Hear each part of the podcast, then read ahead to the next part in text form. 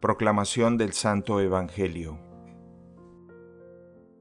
En aquel tiempo los discípulos le dijeron a Jesús, Por fin hablas claro y sin parábolas.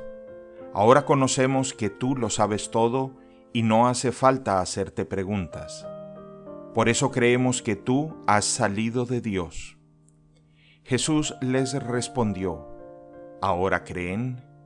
Se acerca la hora y ya ha llegado, en que ustedes se dispersarán cada uno por su lado y me dejarán solo.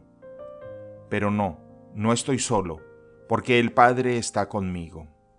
Les digo esto para que encuentren la paz en mí. En el mundo tendrán que sufrir, pero tengan valor, yo he vencido al mundo. Palabra del Señor.